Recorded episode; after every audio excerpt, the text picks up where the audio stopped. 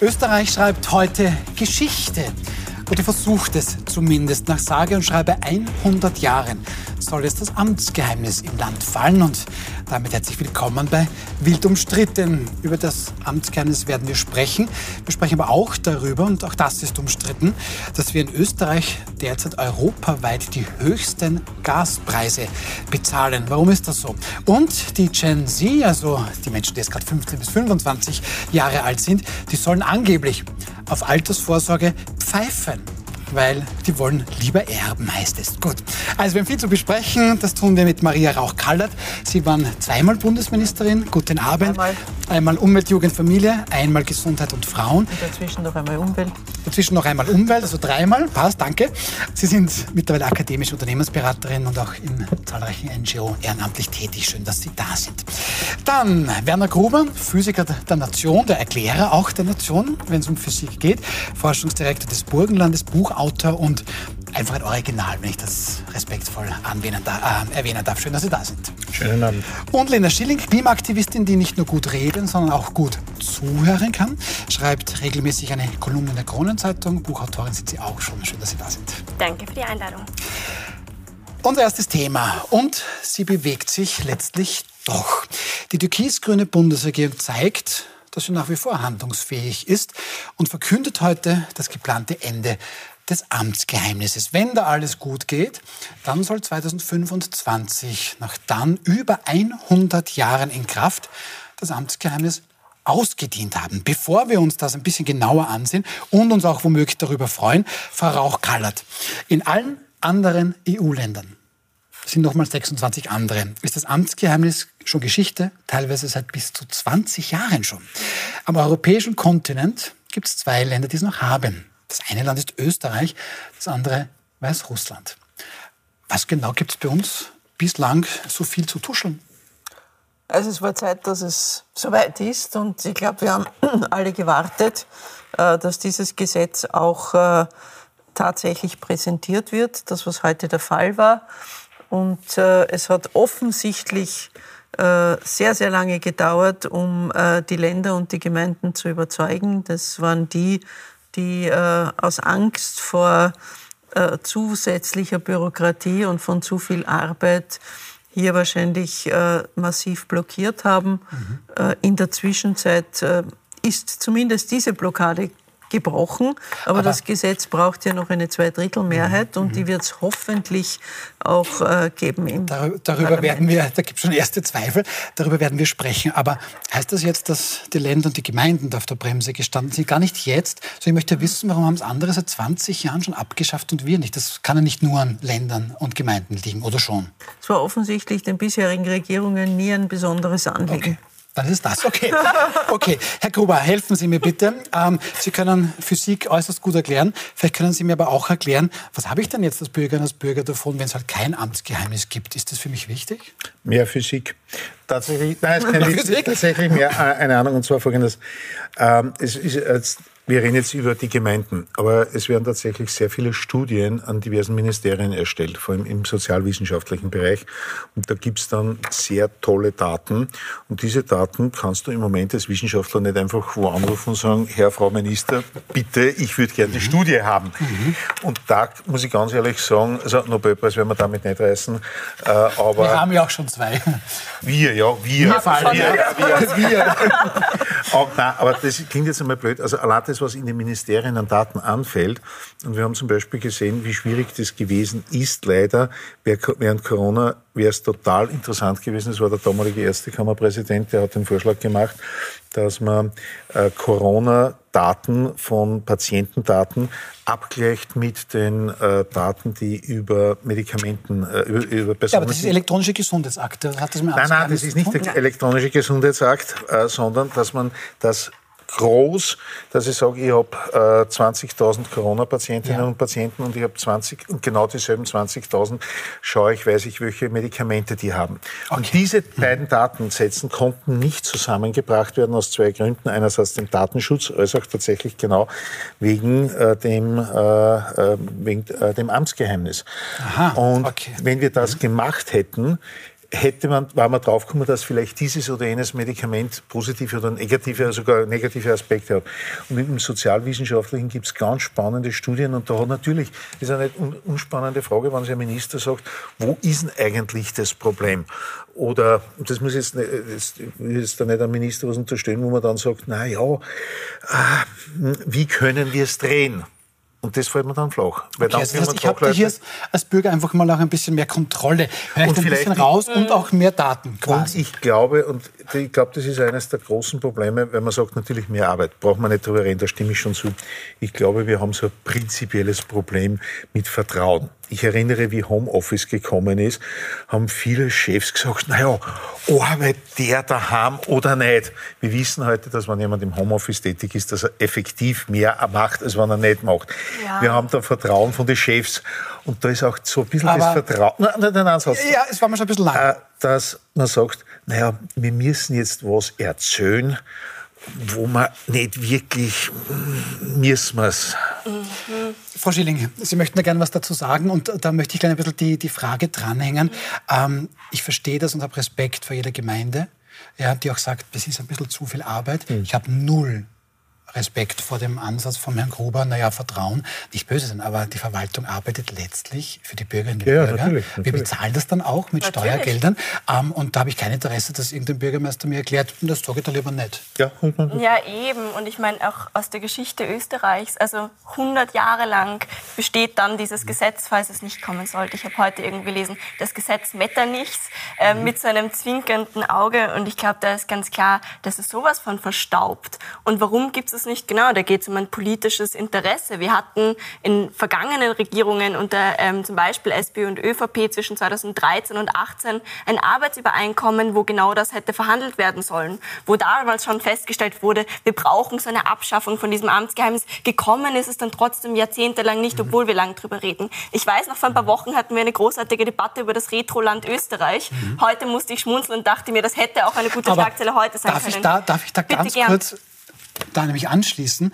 Jetzt die Selbstwahrnehmung können wir da vielleicht ein bisschen zurechtdrücken. Bei Österreich, wir sind ganz vorn dabei bei vielen Dingen. Sowieso. Ähm, so sowieso. Und dann schauen wir jetzt zum Beispiel zu unserem kleinen Nachbarn Slowenien.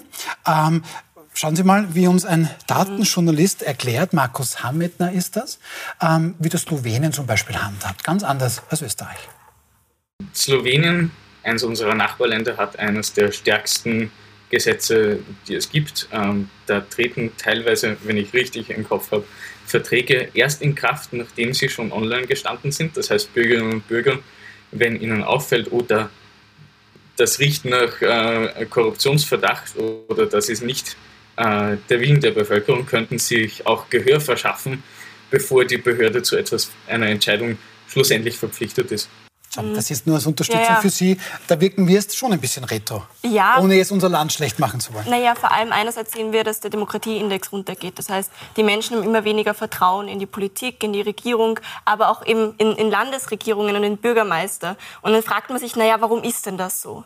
Und dann können wir in die letzten Jahre schauen. Ich erinnere 2019 an die Schredder-Affäre, an möglichst viele Skandale. Ich habe wirklich versucht, sie zu recherchieren. Das sind einfach zu viele, um sie aufzuzählen. An ganz viele Arten von Korruption Korruptionsverdachten, noch bestehenden Verfahren, die gef überhaupt geführt werden müssen. Aber auch jetzt Kleingartensiedlung, SPÖ, Nevrivi. Natürlich sind da Landeshauptleute dagegen, weil man merkt, na ja, also so ganz offen wollen wir es nicht machen. Und ich glaube, jetzt hat die Sozialdemokratie... Es muss, ja, es muss ja dem Bürger, der Bürgerin reichen.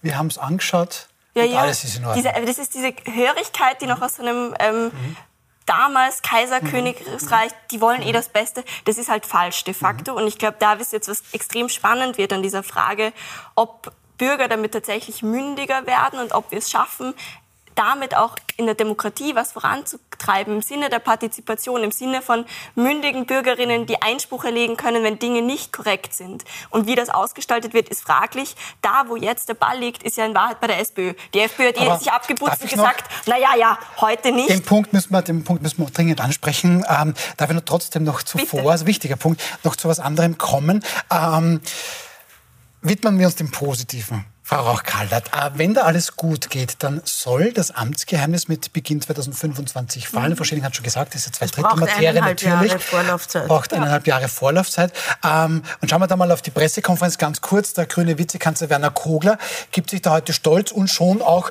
euphorisch. Bitte schön. Bye bye Amtsgeheimnis. Welcome Infofreiheit sehen. Ich kann mich erinnern, vor ein paar Monaten, ist nicht lang her, ist uns ausgerichtet worden, wir sollten doch nur mit dem Bund beginnen, damit endlich was weitergeht. Jetzt haben wir viel, viel mehr, aber das, was Sie sagen für, diese aktive, ähm, für dieses aktive Ausrollen, das bleibt. Ich bin aber im Übrigen sehr zuversichtlich, dass da schon aus Wettbewerbsgründen einiges entstehen wird und dass das weitergeht. Es gibt, es gibt ein historisches Beispiel dafür, da durfte ich auch schon mitwirken. Äh, die Modernisierung des Haushaltsrechts, nicht einmal so unähnlich der Thematik. Äh, da hatten wir im Bund begonnen, die Länder wollten partout nicht, indem man das dauernd öffentlich thematisiert hat, haben die sukzessive, die Bundesländer jetzt nämlich, äh, ebenfalls ein völlig modernisiertes Haushaltsrecht.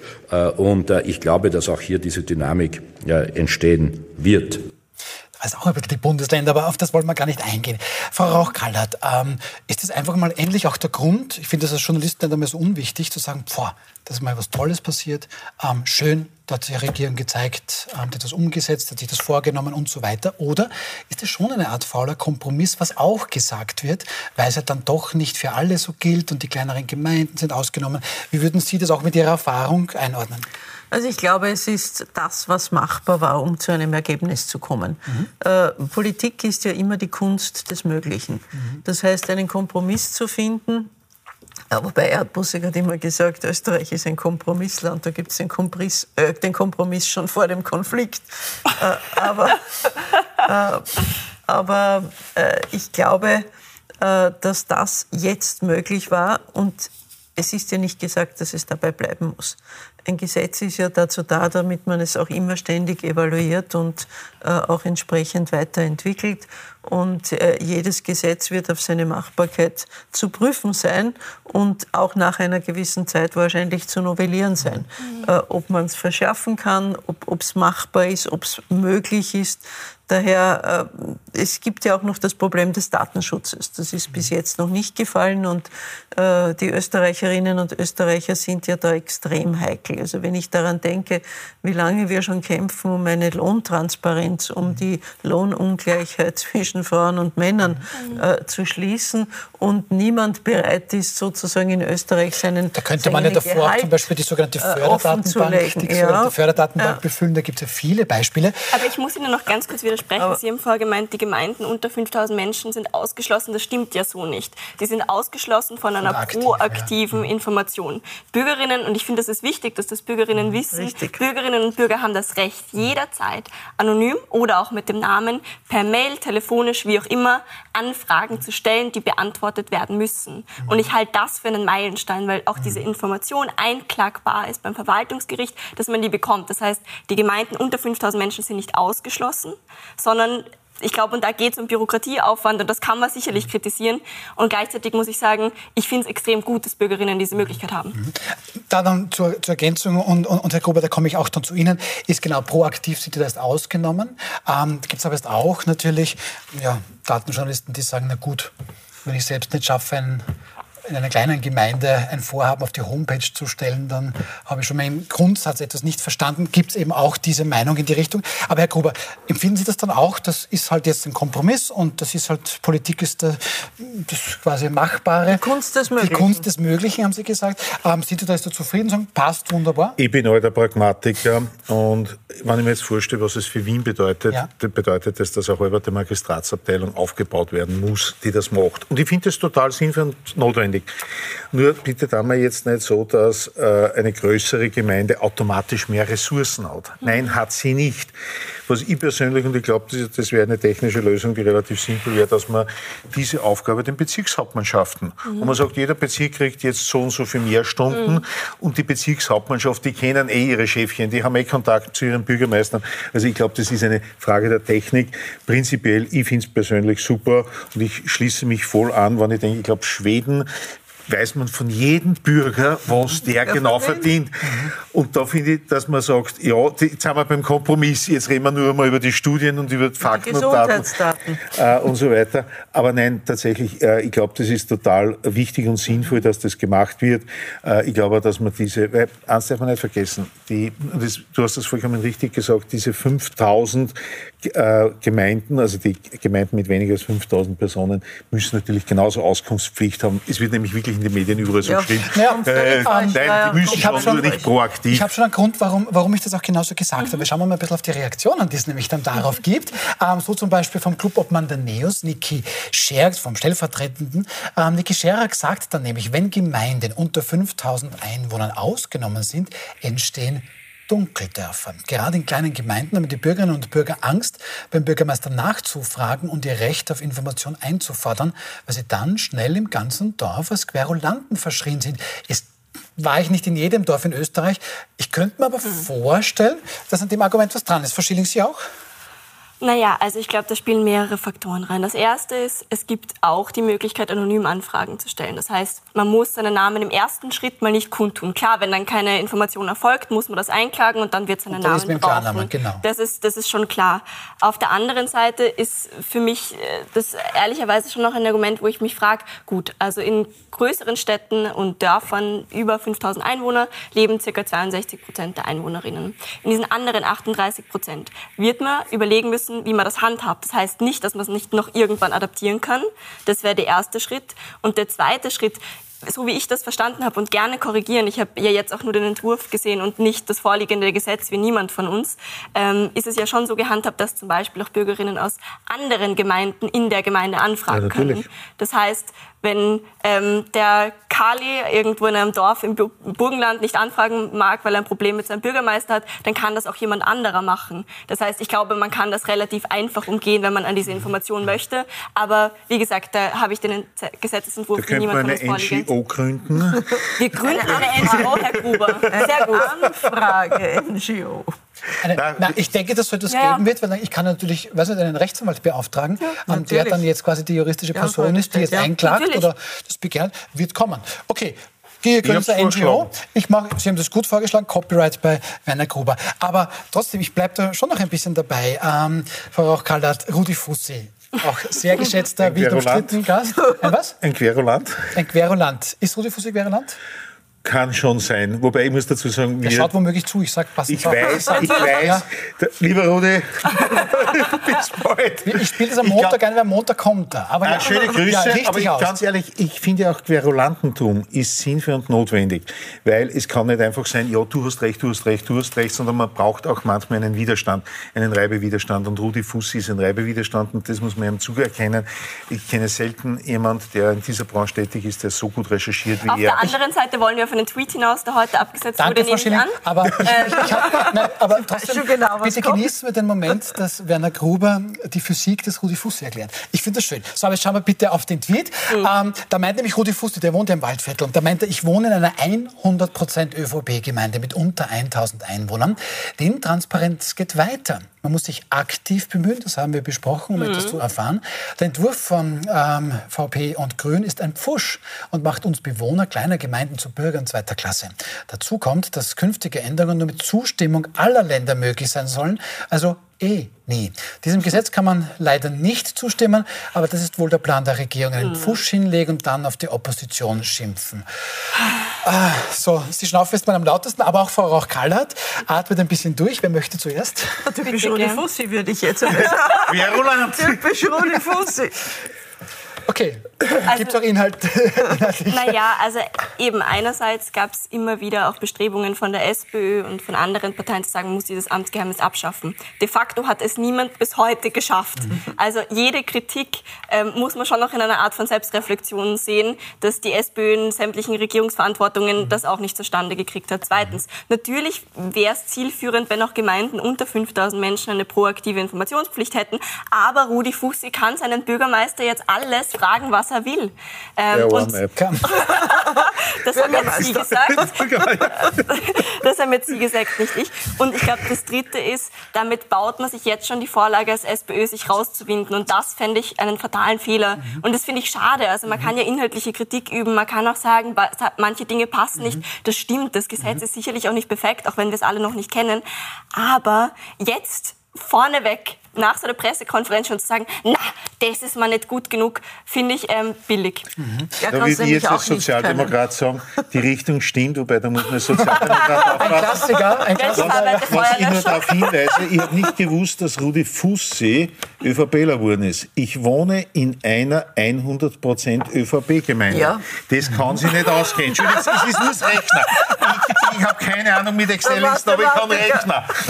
Rudi, was ist los mit dir? Also, ähm, Sie müssen also mit der Mathematik kannst du die SPÖ ja nicht so. Meine, ja, wobei das ist Rechnen, nicht Mathematik. Das ist wieder was anderes. Ah, das ist auch, das reden wir Auch mit dem Rechnen kannst du die SPÖ nicht so. Aber das ist, Entschuldigung, das kann nicht stimmen. Ich kann nicht in einer 100% Gemeinde wohnen, wenn ich selber bekenne, dass ich Mitglied der Sozialdemokratie bin. Gut, ähm, ich versuche oh, den Twitter-Krieg.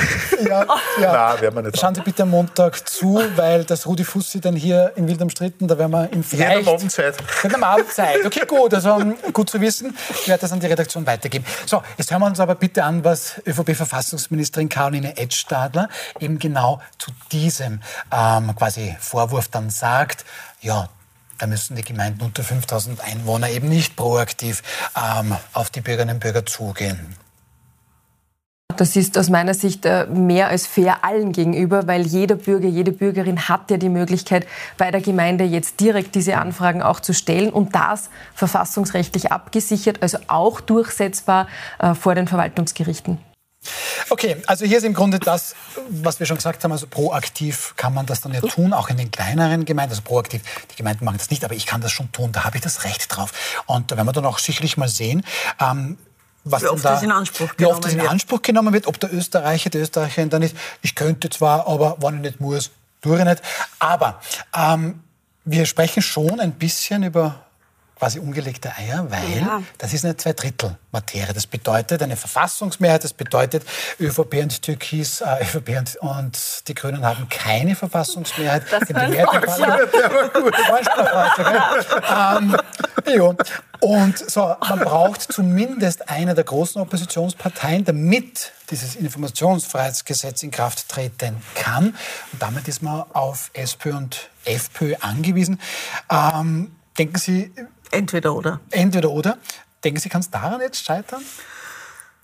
Das ist äh, noch offen. Es wird davon abhängen. Also die FPÖ hat ja heute schon deponiert, dass sie dem gar nicht zustimmen wird, noch bevor sie es gekannt hat. Mhm. Und äh, die SPÖ, zumindest in Person äh, von Nationalratsabgeordneten Leichtfried, hat zumindest äh, ein Signal gegeben, dass sie das prüfen werden und dass es davon abhängen wird, wie das Gesetz aussieht. Auch mhm. Sie haben es ja erst mhm. heute bekommen.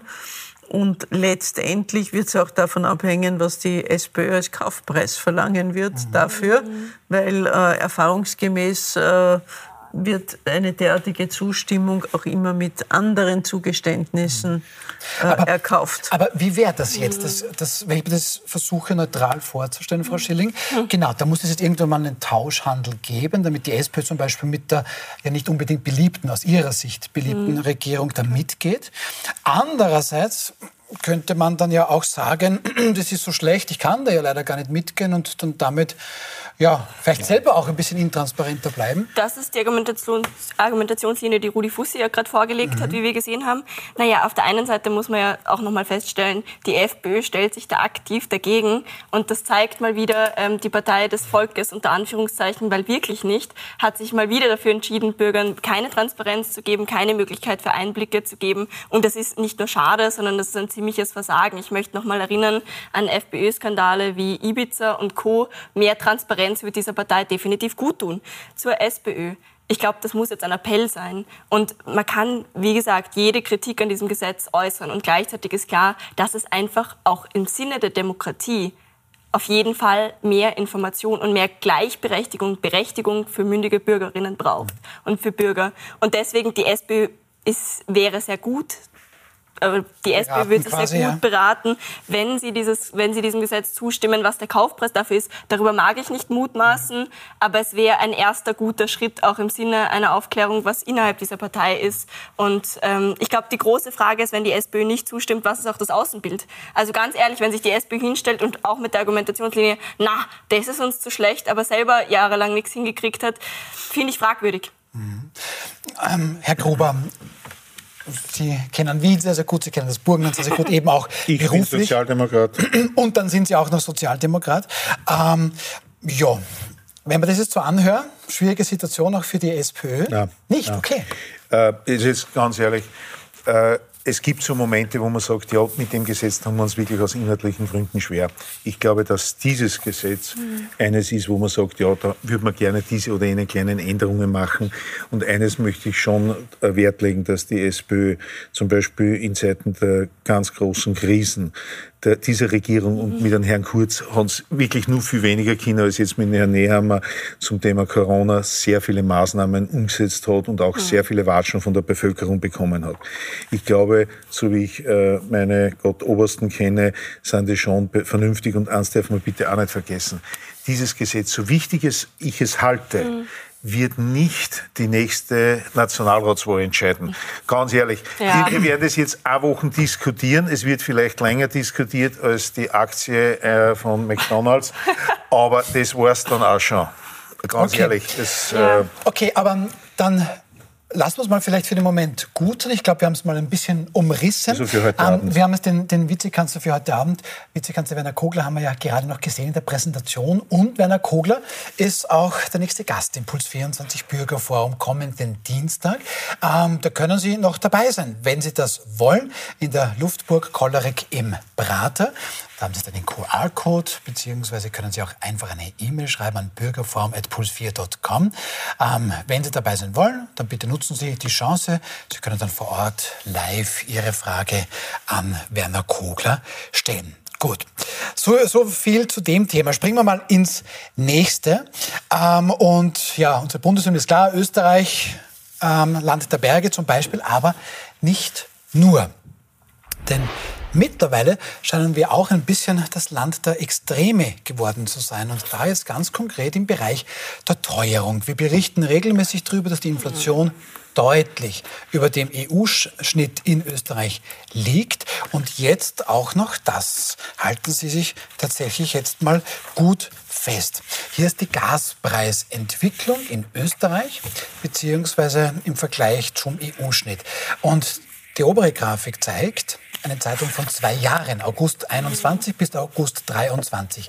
Da hat der Gaspreis in Österreich für Privathaushalte um 197 Prozent zugelegt. Im EU-Schnitt sind es 47 Prozent. Auch das wäre nicht wenig. Aber Österreich ist viermal so Prozentpunkte. Prozentpunkte, Dankeschön. Und jener, diese, diese Professoren. So, und alleine nur in diesem Jahr, auch interessant, im EU-Schnitt ist der Gaspreis um 13 Prozentpunkte gesunken, in Österreich dagegen um 17 gestiegen. Gut, Frau Schilling, aktuelles mhm. Beispiel, ja, weil es halt jetzt dazu passt, die Salzburg AG, mhm. das ein Landesenergieversorger, hat gerade jetzt mit Anfang Oktober vor fünf Tagen mhm. seinen Gaspreis für die Kundinnen und Kunden fair doppelt. Mhm. Warum? International sinken aber die Preise. Ja, das wäre mein, meine erste Frage gewesen, die ich zurückstelle. Ist also die Frage von Kunden und Kunden. sind Sie sicherlich nicht mhm. damit. Naja, ganz ehrlich, da geht es halt um eine, mal wieder um eine politische Entscheidung, viel mehr als alles andere. Wir haben gesehen, bei der Salzburg AG sind Vorstände, die auch im Aufsichtsrat sitzen und Aufsichtsratsvorsitzende sind von der ÖVP. Und hatten wir da nicht gerade erst so eine Wahl in Salzburg? Ähm, das heißt, worum geht es? In Wahrheit geht es darum, dass man vor dieser Wahl nicht die Gaspreise erhöhen wollte, weil man äh, gesagt hat, vor der Wahl kann man das nicht machen. Das hätte vielleicht den bösen Kommunisten noch mehr in die Karten gespielt. Und auf der anderen Seite, oder Sozialdemokraten oder Menschen, die soziale Forderungen stellen. Und auf der anderen Seite sieht man jetzt nach der Wahl, werden sie verdoppelt. Und ich glaube, das hat ganz viele Gründe. Eben der erste wäre ein ganz klarer politischer und der andere sind die Strompreisentwicklungen. Darf ich noch, darf vielleicht Frau Rauch-Kallert antworten lassen? Die Salzburger G wiederum sagt, wir haben bislang die Preise gar nicht erhöht. Und ja. das mussten wir dann halt nachziehen. Ähm, aber es gibt eben, so wie Frau Schilling sagt, hier zumindest mal den, die Unterstellung, das hätte irgendwie mit der Wahl zu tun gehabt. Ist das für Sie vorstellbar? Ja, vorstellbar ist das durchaus, Schon. weil niemand will gern vor einer Wahl äh, Preise erhöhen. Das kommt auch nicht gut, keine Frage. äh, das äh, ist nicht das Thema. Aber wichtig ist, dass die Bundesregierung äh, aber jetzt äh, die äh, Übergewinne auch abschöpft und das verschärft hat in der Zwischenzeit. Also früher waren das ja nur 20 Prozent, also waren es ab 20 Prozent Übergewinn, das wurde jetzt auf 10 Prozent reduziert und die müssen das jetzt auch zurückzahlen.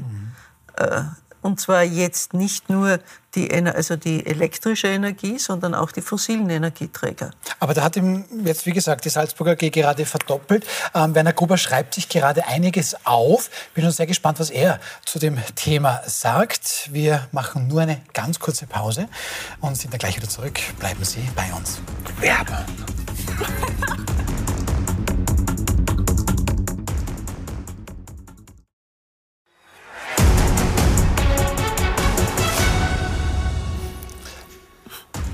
Willkommen zurück bei Wild umstritten. Wenn Sie denn jetzt uns schon von Beginn an zusehen, haben Sie mitbekommen, dass Werner Gruber hier vorsichtige Kritik in Richtung Rudi Fussi geäußert hat. Ähm, es gibt mittlerweile eine Antwort. Rudi Fussi hat sich gemeldet. Konkret ging es um diesen Tweet. Da hat nämlich Rudi Fussi gemeint beim Thema Amtsgeheimnis, ich wohne in einer 100% ÖVP-Gemeinde mit unter 1000 Einwohnern.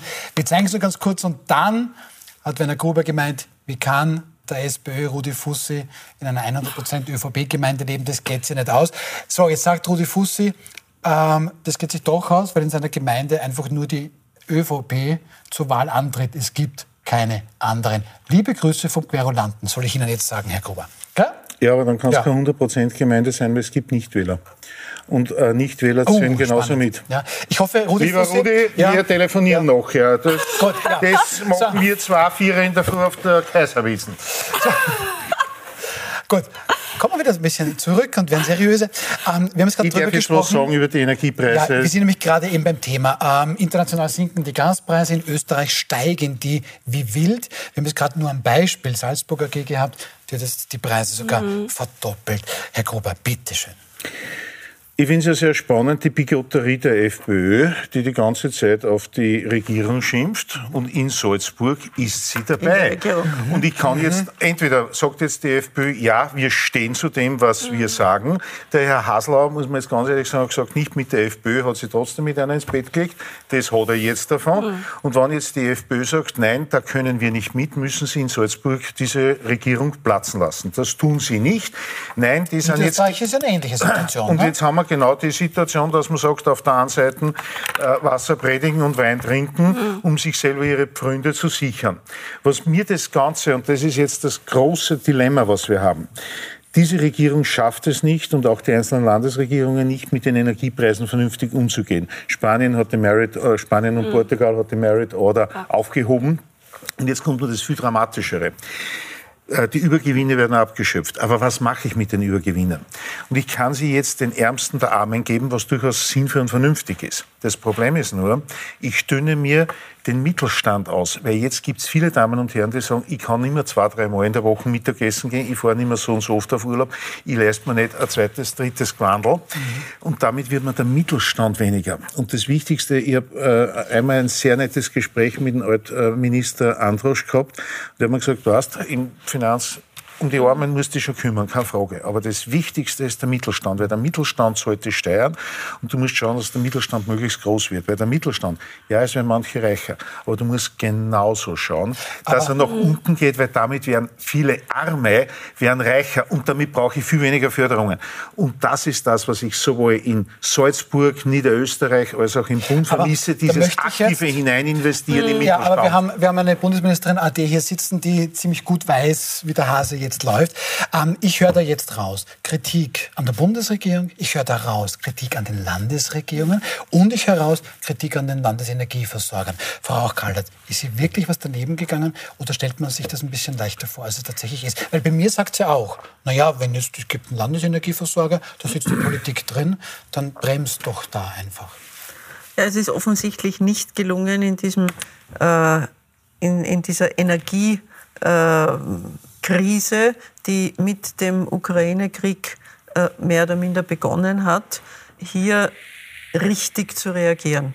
Äh, ich kann mich noch gut erinnern an heiße Diskussionen zwischen den Energieversorgern und äh, den Entscheidungen äh, der Regierung. Die waren da nicht so ganz einverstanden. Ich bin zu wenig in dem Thema drinnen, um jetzt sagen zu können, um beurteilen zu können, was wäre richtig gewesen. Aber es ist offensichtlich nicht gelungen, diese Energiekrise, die wir Gott sei Dank als Krise bewältigt haben, weil wir haben im Moment die Gasspeicher gefüllt zu 97 Prozent. 95, ja. ja oder ja. ungefähr 95 Prozent, aber auf jeden Fall mehr, als genau. wir es je hatten.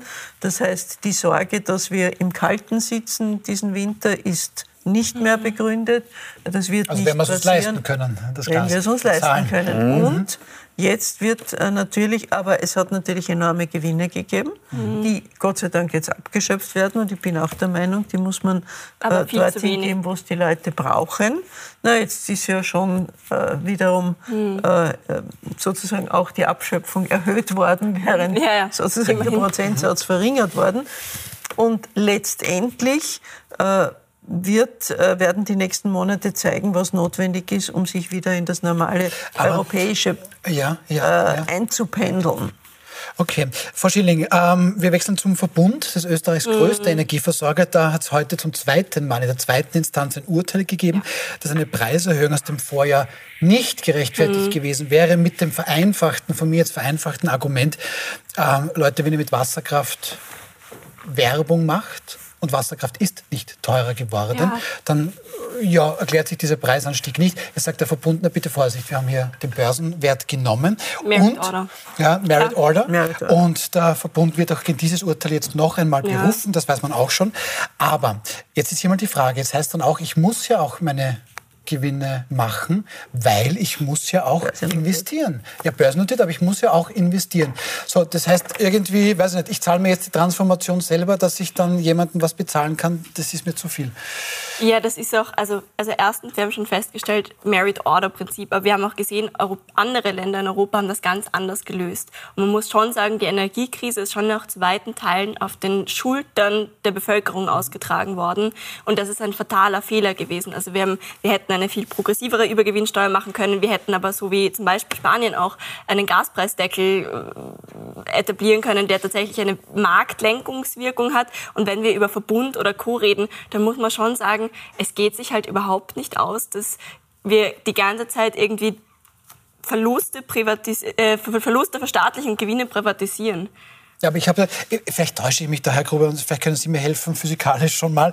Ähm, ist natürlich das hat nichts mit Physik man, zu tun, wir naja, aber, Psychologie und Wirtschaft. Okay, aber ich, ich höre da jetzt raus, natürlich, wir haben große Transformation vor uns, es müssen die Stromnetze ausgebaut werden, umgebaut werden, ähm, es müssen Windkraftanlagen, ich verstehe das alles. Wenn das jetzt abgewälzt wird Echt? auf Kundinnen und Kunden, na, dass man das machen wird schon. Nur, wenn man das jetzt auf Kundinnen und Kunden abwälzt, mhm. ähm, nicht böse sein, dann zahle ich mir das doppelt und dreifach. Oder verkürzt sich das uns? Wir müssen, ich glaube, wir müssen jetzt auf zwei Dinge aufpassen. Mhm. Wir stehen einmal auf einem großen Transformationsprozess aufgrund der Klimawende oder des Klimawandels. Ja, ja, und jetzt haben wir die Netze ausbauen, müssen wir machen. Das mhm. ist ein Punkt. Wir müssen aber auch die Probleme voneinander trennen. Mhm. Wir haben eine Energiekrise verursacht aufgrund eines Angriffskriegs von Putin, äh, wo wir uns zu äh, sehr klaren Maßnahmen, die ich sehr befürworte, entschlossen haben. Das bedeutet aber auch, dass wir Energieprobleme haben. Und dann haben wir noch zusätzlich mhm. das Problem vom CO2 mit dem Klimawandel. Und das große Problem, was wir haben, ist erstens einmal bitte die beiden Probleme nicht miteinander vertauschen, weil Netzausbau wird kein einzigen irgendwo irgendwie jetzt beim Strompreis helfen. Wir brauchen aber den Netzausbau sehr wohl. Und jetzt kommt das große Dilemma, was wir haben. Wir haben bis heute nämlich europaweit. Und da möchte ich nicht nur dieser Regierung, sondern vielen anderen Regierungen einen schweren Vorwurf machen. Es fehlt uns ein klar strukturierter Plan, wie wir mit dem äh, Klimawandel umgehen und was wir machen. Wir müssen nämlich einerseits die Netze ausbauen, wir müssen uns aber auch überlegen. Aber, Herr, Herr, Herr, Herr Gruber, Sie haben bei allem recht und Frau Schilling Danke. möchte da sicher was sagen. Die eine Frage ist ja nicht wie und überhaupt, die Frage ist, wer zahlt Und, und es, es, werden alle, es werden alle in ganz Europa es zahlen müssen. Es wird uns nichts anderes übrig bleiben, weil die zweite Variante, die wir haben, ist, wenn wir das nicht in den Griff kriegen, ähm, werden sehr viele Menschen sterben, weil es sehr heiß wird. Und wir haben 2040, 2050 mhm. und das haben viele noch nicht begriffen. Die glauben einfach, wir haben einen linearen Anstieg der Temperatur. Nein, mhm. wir haben nicht einen linearen Anstieg, wir haben einen linearen Anstieg bis 2040, 2050 und dann kommt das Methan. Und Methan ist böse, wirklich böse. Und das ist dann, dann wird es nämlich ja. so heiß, dass wir jetzt nicht nur Erkrankungen haben, wir haben jetzt zum Beispiel äh, tatsächlich schon das massive Problem von, es klingt jetzt blöd, die Zecken sind früher vom Saurüsselgebirge, haben es aufgehört und die Bayern mhm. haben niemals Zeckenprobleme gehabt. Jetzt gehen die Zecken aufgrund des Klimawandels ja. bis um nach Frankreich und die haben jetzt schon jede Menge Toten und müssen sich überlegen, was zu impfen. Die Zecken ja. liegen mir nicht im aber, aber die Malaria und, und, und. Und das, was da auf uns zukommen wird, ja. das wird Menschenleben kosten, das wird uns auch unsere Wirtschaft und vergessen uns Flüchtlinge werden kommen. Aber die Masse des Faktischen schon, ist da. So, die Klimaaktivistin ist ja eigentlich Frau Schilling, bitte. Nein, ich glaube, genau der Punkt ist ja, ich weiß noch, wir sind vor Monaten am Anfang von diesem Angriffskrieg da gesessen und haben diskutiert, wie machen wir das mit dem Ausstieg aus den Fossilen. Jetzt sitzen wir einige Monate, viele Monate, fast eineinhalb Jahre, zwei mhm. Jahre später hier und diskutieren noch immer darüber und sind abhängig von autokratischen Regimen, sind abhängig von Putin, haben wir, in wir der Klimakrise 60 Prozent unseres Gases ja, ja. nach wie vor aus Russland. Genau. Was wir gesagt haben. Unsere Volkswirtschaft, mhm. unsere Volkswirtschaft hängt an der Leine Putins und gleichzeitig kriegen wir das mit der Klimakrise so überhaupt nicht in den Griff. Und Öl und Gas sind da natürlich ein Grund dafür. Wir haben alleine in, den, in der letzten Zeit 20 Milliarden Euro an Importen für Öl und Gas bezahlt. 20 Milliarden. Wir haben nicht nur Kriege mitfinanziert, unsere Unabhängigkeit, die wirtschaftlich nur so halb gegeben ist. Und da muss man schon noch an einem Punkt sagen, wie glaubwürdig sind denn diese Klimadebatten? Wir ja, werden es zum aktuellen Kallert, Stand da ich jetzt nicht Sie, ähm, ich glaube, wir unterstützen uns sicherlich beide auch, was, die, was, was unsere beiden Gäste hier sagen. Nur natürlich, ähm, weiß nicht, Ausstieg aus fossiler Energie bedeutet für über 40 Prozent der Menschen in Wien können nicht heizen, weil das geht halt über Gas. Das ist halt Richtig. jetzt noch Fakt. Ähm, können Sie das einordnen? Weil natürlich ist vermutlich zu wenig passiert, aber es ist nicht nichts passiert, oder schon? Äh, nein, es ist nicht nichts passiert. Also wir, wir, wir sehen ja auch, wie Gott sei Dank äh, die Menschen ganz persönlich ja. re äh, reagieren. Äh, wir wissen, dass in Wien zum Beispiel die Anträge auf, äh, auf die Balkonkraftwerke mhm. wahnsinnig laufen, aber dafür brauche ich natürlich die Netze. Ich kann mich noch gut Balkon? erinnern, ich habe vor, ja. hab vor fünf Jahren äh, meine Wohnung renoviert und habe bei dieser Gelegenheit die Wien Energie gefragt, ob ich nicht auf meiner Dachterrasse ein äh, also Photovoltaik mhm. anbringen kann. Lohnt nicht, haben sie mir gesagt. Lohnt nicht. Ja? Also und, und, da wäre genug Fläche gewesen. Ja? Nein, und ich mag also, einsteigen. Das verstehe ich heute, bis heute nicht. Ja? Es ist die Bundesregierung, äh, muss man schon noch sagen, gerade im Ausbau von Erneuerbaren ist viel passiert und gleichzeitig stellen sich da dann halt auch wieder die Länder, das ist eine ganz andere Debatte, aber stellen sich die Länder dagegen, weil Flächen nicht genutzt werden können und Co. Also ich würde das nicht nur auf die Bundesregierung mhm. sehen, sondern mhm. als gesamtheitliches österreichisches Problem, wo ganz viele Bundesländer, Gemeinden sich dagegen gestellt haben. Und das mit der erneuerbaren Energie ist auswegslos, wenn wir unabhängig sein wollen. Mhm. Und wir sehen, es ist in Krisenzeiten auch wes wesentlich resilienter. Was, so, äh, ich muss schon ins nächste Thema. Nein, müssen wir nicht. Die, die Minuten haben wir. Dann, nein, Herr Gruber, das sage ich. Bitte. Sie können, ich habe mir schon Rudi Fuß beleidigt. Ähm, in der Sendung sage Sie. Okay? Gut, also wir wechseln das Thema. Ah, ähm, so, die Gen Z. Auch ich musste heute lernen, wer das ist oder wie man es auch ausspricht. So, Gen Z, das sind Menschen, die zwischen Mitte der 90er Jahre und 2010 geboren worden sind. Also damals jetzt quasi zwischen 15 und 25 Jahre alt sind. Da weiß man natürlich jetzt in meinem Alter, okay, das sind junge, dynamische Menschen, die sehr gerne am Handy sind. Ähm, sonst weiß ich aber sehr wenig. Uh, Frau Schilling schnauft schon. So, es ist aber eine Studie gekommen, Frau Schilling, die jetzt sagt, mhm. okay, ähm, die junge Generation die mag eigentlich jetzt gar nicht mehr vorsorgen, sagt jetzt diese Studie, weil, nicht nur, aber man werde ja sowieso eines Tages von Eltern und Großeltern erben. Sie gehören zu Gen Z, mhm. Frau Schilling. Wollen Sie also lieber erben, als vorzusorgen? Wenn ich was erben könnte, wäre das super. Nein, aber ich meine, das ist ja eine total zynische Schlagzeile, weil in Wahrheit ist ja die Frage, warum müssen wir uns darauf verlassen, entweder selber vorzusorgen oder zu erben, weil das mit dem Pensionssystem für unsere Generation sich auch nur noch bitter ausgehen wird. Und ja, Moment, aber dann wir. ist das ja das erst recht ein Argument, unmöglich vorzusagen. Ja, genau, aber da ist die Frage, mit welchem Geld. Also ah, wenn man okay. sich anschaut, mhm. wie gerade die finanzielle Verteilung ist, wir leben in Zeiten von Inflation, wir leben in Zeiten, wo jedes fünfte Kind Gen Z auch armutsgefährdet ist. Wir leben in Zeiten, wo ganz viele Menschen sich das Leben nicht leisten können. Und dann sagt man zu einer Generation, na geh, könnt ihr das nicht mit dem Vorsorgen, mit dem Bausparer, da sind die Zinsen ja so top, das wissen wir ja alle. Also das ist ja vollkommen lächerlich, diese Debatte. Da geht es doch um eine Frage von auch gesellschaftlicher Verantwortung dafür, wie junge Menschen ihr Leben gestalten können, damit wir über solche Dinge wie ein Pensionssystem, ein Sozialsystem und Co. reden können. Und da ist einfach, ähm, haben wir ein wahnsinniges Problem. Und die Gen Z ist weder faul noch diese ganzen Vorurteile, die wir hier immer wieder hören und hängt doch nicht am Handy, sondern ich glaube, die große Frage ist, wird sich für uns noch ausgehen. Und dieser Lebenstraum mit Haus, Kindern, Garten und Vorsorge, das wird für uns einfach nicht mehr spielen. Mhm. Herr Gruber, als ich Ihnen vorher zugehört habe zum Thema Methan, wo Sie gesagt haben, dann geht die Energie so nach oben, habe ich mir tatsächlich die gedacht, die Temperatur, habe ich mir tatsächlich gedacht, 2050 lebe ich denn dann noch? Bin zum Schluss gekommen, während ich Ihnen zugehört vom, äh, habe, vermutlich ja. Wenn jetzt aber junge Menschen das hören, na gut, 2050 ist erledigt, ähm, dass ich dann da nicht unbedingt vorsorgen möchte und vielleicht ein bisschen mehr mein Leben genieße? Also ehrlich gesagt, ich habe als 15- bis 25-Jähriger über sehr viele Dinge äh, des äh, Universums nachgedacht, definitiv nicht über meine Vorsorge. äh, na, ganz ehrlich, sagt mir nicht besser. Ich glaube jetzt ganz ehrlich, dass die meisten da nicht wirklich drüber nachgedacht mhm. haben. Ich kann mir jetzt nur zwei Dinge, die mir wichtig sind. Ich kann mich nur erinnern, als Achtjähriger, wo meine Eltern diskutiert haben, wie wird es mit unserer Pension mhm. werden. Und da haben meine als Eltern... Als acht waren? Als ich okay, acht war. Ja. Also das ist jetzt auch schon her, äh, 45 Jahre. 45 Jahre. Äh, und das zeigt schon, ich glaube, es hat dass man das in Obacht haben soll, weil das für uns ein ganz ein wichtiger Wert ist. Wir haben im Gegensatz zu Amerika, die über Aktien und so weiter ihre persönliche Zukunft machen müssen. Und wir haben dieses wunderbare Glück, dass wir einerseits Sozialversicherungssystem und Pensionsversicherungssystem, ich nehme jetzt bewusst die Sozialversicherung dazu, dass wir diesen Wert haben und dass man da vielleicht übersensibel reagiert und sagt, wie wird sich das alles ausgehen? Aber es ist ein wichtiger gesellschaftlicher Wert. Äh, und der zweite Punkt, und das darf man auch nicht vergessen, gerade diese Jugendlichen, ich glaube, die interessiert im Moment viel mehr, dass zum Beispiel ganz interessanter CO2-Ausstoß der Firmen aus dem Jahr 2010 Tatsächlich, die Firmen sinkt der CO2-Ausstoß ja. 2010, die Haushalte seit 2014. Das heißt, die machen eh schon was. Das Einzige, was leider nach wie vor ansteckt, ist der Verkehr. Das wollte ich nur von zuerst sagen. Achso, jetzt haben Sie doch noch runtergebracht. Finde ich gut. Nein, aber da machen sich junge Menschen Gedanken. Das ist, ja, das ist, ist aber tatsächlich Natürlich. genau, darüber Natürlich. denken die nämlich wirklich noch, ja. weil das ist ihre Zukunft. Ja, genau.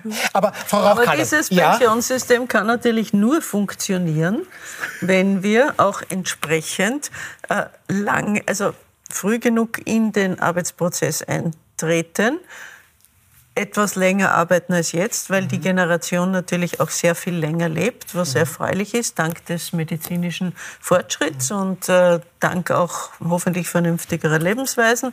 Äh, irgendwann werden wir das ja vielleicht auch bringen. Ja. äh, und daher, äh, und, und das aber in einem Vollzeitjob. Denn äh, das Pensionssystem. Das ist die Absage für 32-Stunden-Woche zum Beispiel. Ne? Das ist eine absolute Absage für die 32-Stunden-Woche und auch eine Absage an die äh, Generation, äh, also an die Generation Z, äh, die äh, ohne Betreuungspflichten sagt, ich will nur 20 Stunden arbeiten, äh, weil ich will den Rest meines Lebens, also die, die Freizeit genießen, solange ich das kann, dann kann sich das weder für ihre eigene Altersvorsorge ausgehen, noch natürlich für die Generation, die jetzt in Pension ist. Weil wir wissen ja, die Generation, die jetzt im Arbeitsprozess ist, finanziert die Pensionen der mhm. Generation, die jetzt in Pension ist. Und die nächsten Generationen werden das finanzieren. Das heißt, das System ist darauf aufgebaut. Mhm. In meiner Generation sind sehr viele Menschen mit 15 in den Arbeit oder mit 14 mhm. sogar noch in den Arbeitsprozess eingetreten. Wir sind ja da sozusagen eine Generation. Der Herr Gruber ist so alt wie meine Tochter. Die Frau Schilling ist so alt wie meine Enkelin oder wie mein Enkel. Ich werde nicht zugeordnet. okay. Nein, nein, okay, ja. ja. ja. Äh, das heißt, äh, meine Generation hat in der Regel nach der Pflichtschule mit 14 zu arbeiten begonnen und hat dann ja. sehr oft bis 60 oder 65 okay, aber gearbeitet. Diese Lebensrealität gibt es so für uns einfach nicht mehr, weil es diese Versprechen und dieses, es wird immer mehr Wohlstand geben, das stimmt für uns stimmt einfach nicht mehr. Nimmer. Ich mache mir wirklich Sorgen, dass es mhm. meinen Enkelkindern ja, absolut und nicht dieses immer mehr Wohlstand gibt es nicht mehr. Und dann bei der Klimakrise noch mehr. Die Schülerinnen, die auf die Straße gehen und schreiben, warum soll ich meine Hausaufgaben machen, wenn ihr eure nicht macht, an Politikerinnen gerichtet. Mhm. Das ist doch ein mhm. schönes Sinnbild für mhm. diese Debatte in einem anderen Bereich. Werner Kuber, bitte. Ähm, was wir, glaube ich, nicht vergessen dürfen, äh, ich habe jetzt ich hab mal die Zahlen ausgesucht. Äh, nach dem Zweiten Weltkrieg waren über 40 Prozent der Bevölkerung Vollzeit tätig in der Landwirtschaft. Mhm. Da war die mhm. Wertschöpfung nicht mhm. so groß. Wir haben einen irrsinnigen Anstieg der Wertschöpfung. Das darf man nicht vergessen. Vielleicht dann nur zur 32-Stunden-Woche, wenn mir das persönlich ein großes Anliegen ist. Ich habe leider im, äh, im unmittelbaren Familienkreis äh, eine Person gehabt, die äh, längere Zeit im Pflegeheim war. Und ich konnte mit mehreren Pflegern sprechen. Und da haben mir einige gesagt, ich finde, äh, den Job wahnsinnig toll, aber ich kann geistig und körperlich nicht mehr, ich werde in einem halben Jahr aufhören. Und dann habe ich ja, gefragt, ja. was wäre... Aber gibt es ja die 35-Stunden-Woche schon. Nein, nicht ganz so. Es gehört mindestens eine 32-Stunden-Woche und die haben, sie, die, die, haben wirklich, also wenn die eine 32-Stunden-Woche hätten, hätten wir morgen kein Pflegeproblem mehr. Das wäre ein ganz mhm. wichtiger Punkt. Das heißt, mit der 32-Stunden-Woche ist nicht ganz so leicht zu sagen, man kann es nicht überall machen, aber ich glaube... Aber nicht jeder Beruf ist so nicht, stressig wie der Ja, aber der ist einmal ganz wichtig ja. und der, da und haben wir ein Problem. Vielleicht auch einfach mal gut bevor wir, bevor wir, genau, ich, ich glaube, es gibt äußerst wichtige Aufgaben in unserem Land, die ganz klar unterfinanziert sind. Die einfache Gleichung, weil es in der Pflege wichtig wäre, geht es in allen anderen Branchen auch, geht natürlich Aber nicht, haben Sie auch gesagt. Und ja, abschließend, wenn das Thema schließen darf, ich bin Generation X. Was ja? Und ich war, ähm, ich war rund um die 2000er in dieser Altersgruppe und damals hatten wir auch No Future. Und zumindest jetzt kann ich sagen, die letzten 25 Jahre war nicht so schlecht. Die Future ist doch irgendwie gekommen und das möchte ich irgendwie positiv abschließen. Ähm, vielen herzlichen Dank für diese spannende Runde an Lena Schilling, Maria Rauch-Kallert und an den großartigen Werner Kuber. Sie müssen also am Montag kommen, gell? Wenn der Rudi Fussi ist, dann Sofort, ich bin da. da. Sofort, gut, dann müssen wir überlegen, wie wir da ausladen. Weil geplant und auch zugesagt haben wir Rudi Fussi für Montag, auch PR-Guru Wolfgang Rosam und Kronenjournalistin Ida Metzger. Ihnen jetzt einen schönen Wochenausklang. Wir sehen uns Montag 20.15 Uhr wieder. Vielleicht dann Auswirkungen.